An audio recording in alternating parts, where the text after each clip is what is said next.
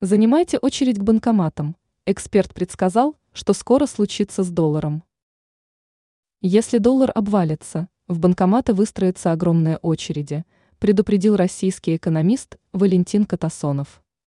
По его мнению, обвал американской валюты может произойти уже в ближайшие месяцы. Такой прогноз эксперт озвучил в эфире YouTube-канала «Все по полочкам», передает и адита.ру. О чем предупредил экономист? Как рассказал Катасонов, в скором времени властям США придется в очередной раз повышать потолок госдолга.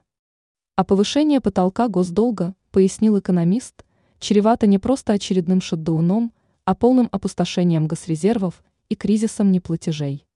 В результате, предупредил Катасонов, курс доллара может сильно обвалиться, и тогда в банкоматы выстроятся огромные очереди из людей – надеющихся в последний момент спасти сбережения от девальвации.